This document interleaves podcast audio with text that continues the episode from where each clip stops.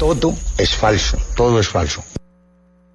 Aquí no ha pasado nada, estos muchachos no pasa nada, aquí no pasa nada. Quieren, tienen el canal, tienen todo, quieren acabar con el Cali. ¿Sabe por qué? Porque ya salió el presidente también a reclamar. Acuérdense de mí, acuérdense de mí. Y me llaman y me dicen la verdad ustedes. El castigo que van a tener estas personas que están hablando esto mañana y pasado mañana. Dios es grande y acuérdense del castigo, porque Dios no se cae con nadie nada. Y algún día conversaré, ojalá me dieran la cara algún día, esos dos señores de Bogotá. Ojalá algún día me lo dieran, pero no capaces. Quieren acabar con el Deportivo quieren acabar, lo quieren. Vuelvo y le repito, el fútbol es un negocio.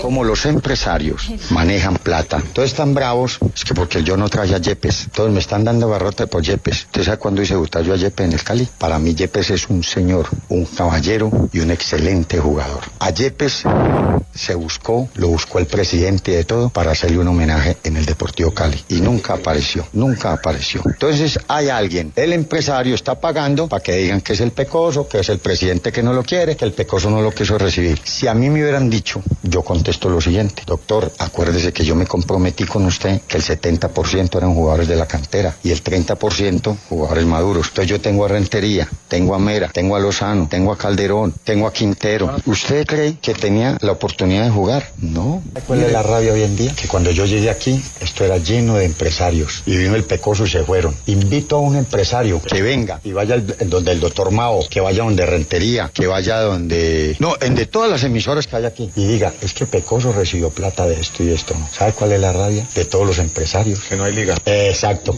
que yo no sirvo para eso. No hay comisión. Y los directivos, no hay cometa. Y los directivos que hay hoy acá no son cometeros, son gente seria como el doctor Martínez, no Martínez. Entonces yo no uso cometa. Entonces, ¿qué pasa? Tienen rabia. Entonces, con todo respeto de ustedes, con todo respeto lo digo, son tipos inteligentes, tienen plata y aprovechan.